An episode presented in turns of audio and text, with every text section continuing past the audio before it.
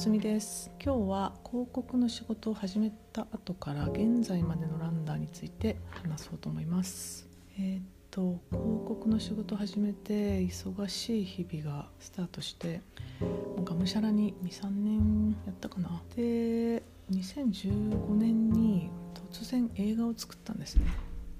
で映画についてはまた別の回で詳しく話そうと思うんですけど映画を作りました。振り返れば大学に入るきっかけっていうのが映画に関わりたいっていう思いがあったので、まあ、その後は映画のことはもうすっかり忘れていた自分が映画をやりたいなっていう思いも忘れてたんだけど、まあ、いろんな縁というかねがあって映画を作ることになって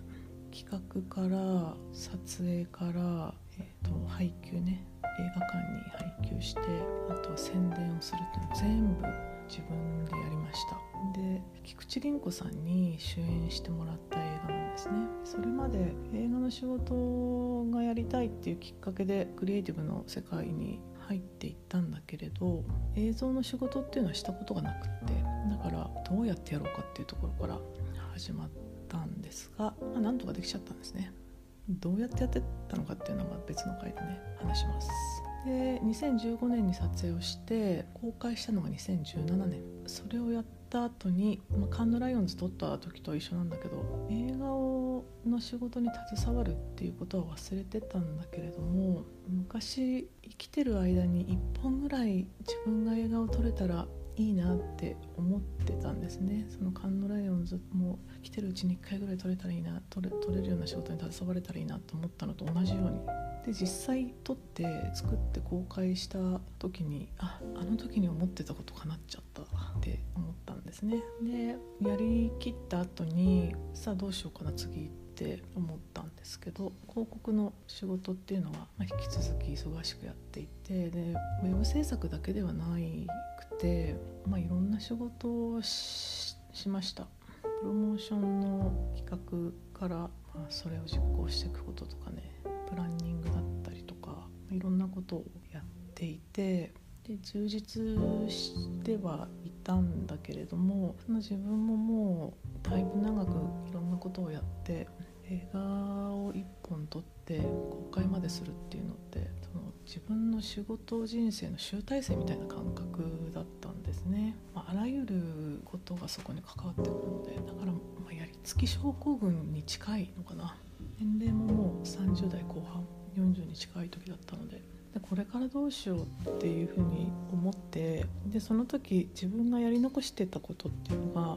人生の中でこういうことしてみたいって思った中でやり残してたことは海外に住むことだったのでね。あそうだそれやってないなと思って。であの前々からいつか海外に住みたいっていうふうに思ってたのでちょこちょこいろんな国には行っていてで仕事はね忙しくてこうしっかりお休みを取れるっていうことがなかったので仕事をしながらいろんな国に行ってたんですね、まあ、いわゆるリモートワークで。1ヶ月ぐらいニューヨークにこう滞在してみたりとか様々やっていたけれどもちゃんと住んではいなかったので、えっと、移住したいなと思って。それで公開が終わった後2017年の秋ぐらいに具体的にアメリカに移住するっていうのを決めて動き出しました。それでビザも運よくというか取れてこれもまたね詳しく別で話そうかなと思うんですけど。2017年に動き出して、えー、と2018年の4月の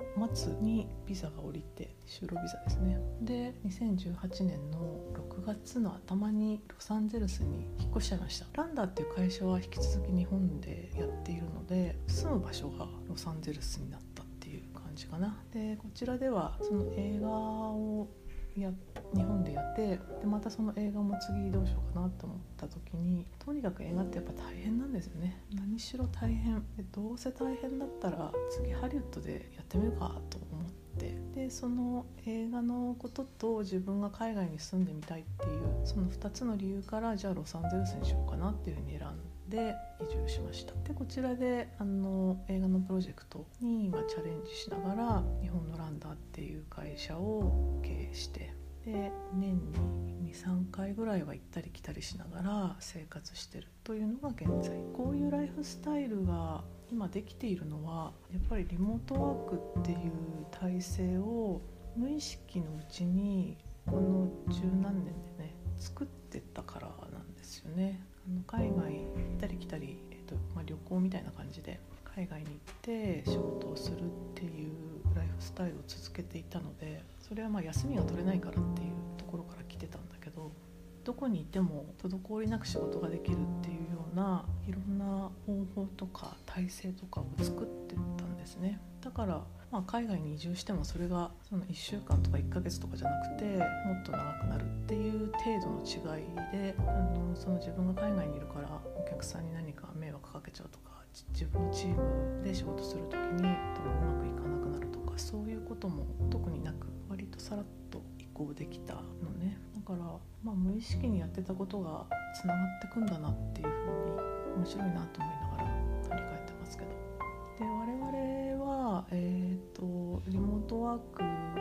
今は今となっては完全なフルリモートで仕事をしているんだけどうちのメンバーはねあの出会った時は日本で出会ったけど、まあ、途中から海外に移住した子もいるしもともとその募集する時に特に住んでる場所は関係なくあの人材募集をするので海外に住んでる方から応募があったりとかそういうふうなあの、まあ、世界中からリモートワークしてるような状態です。でその海外の人たちに住んでる人たちと一緒に仕事していいのは広告の仕事ってね前も言ったけどめちゃめちゃスケジュールがタイトだったりとかするんですけど、まあ、それはその我々ではコントロールできないスケジュールだったりするんですよね。どうしてもこのスピード感でやらなきゃいけないっていう。その時にやっぱり初期の頃はもう寝ないでもやるとか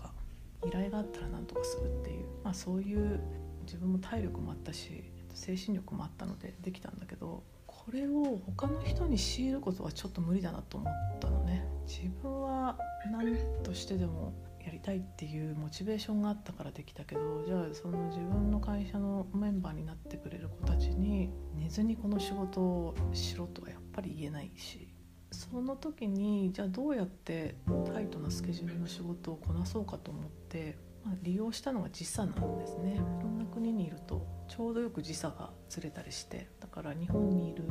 子が通常の朝から夕方までとか担当してでそこから夜から深夜に関してはじゃあヨーロッパの子とかね。でその後はじゃあアメリカとかそういうふうにこうバトンタッチして回してったっていう。なのでその時差っていうのもく利用してそれぞれが何か消耗しながらやるっていう体制にせずにできたのも良かったなって思ってます。で、えー、現在は体制も落ち着いてやり始めた時は一つ一つの仕事が来るたびにあわあわしてた自分も多分いるんですけど今は何も動じないというか体制もちゃんとできてるしいろんなこともやってきたからプロジェクトがうまくいくためにどうすればいいのかっていうのが大体わかるので落ち着いて仕事をしてる感じかな。ランナーっていう、まあ、ベースがこう固まったところで、うん、まだまだその仕事人生っていうのも自分もあるし一緒に働いてる子たちもまだこれからっていう子がたくさんいるしランナーっていうものがどういうふうに成長していくのかどういう方向に向かえばいいのかっていうのを今ちょうど考えてる時ですね。なので今まではいただく仕事にコミットしてそこに成果を上げていくっていうところだったんだけど、まあ、それもそれで一つ大事な要素ではあると思いながらランダーが本当に得意なこととかのランダーがやることで、えー、クライアントさんにその価値をちゃんと提供できることっていうところを強めていきたい私たちがやったからやるからこそその必ずいい方向になれるっていうふうにちゃんと言えるようなところで仕事をしていきたいなと今は強く感じてるんですね。これがランダーの成り立ちの話です後半ちょっと駆け足でしたけれども、えー、また次の回でシュークリームの自社メディアのね、立ち上げから運命の話だったり一体映画をどうやって作っていたのかとかそういうことをそれぞれで話していきたいと思います。それではまた。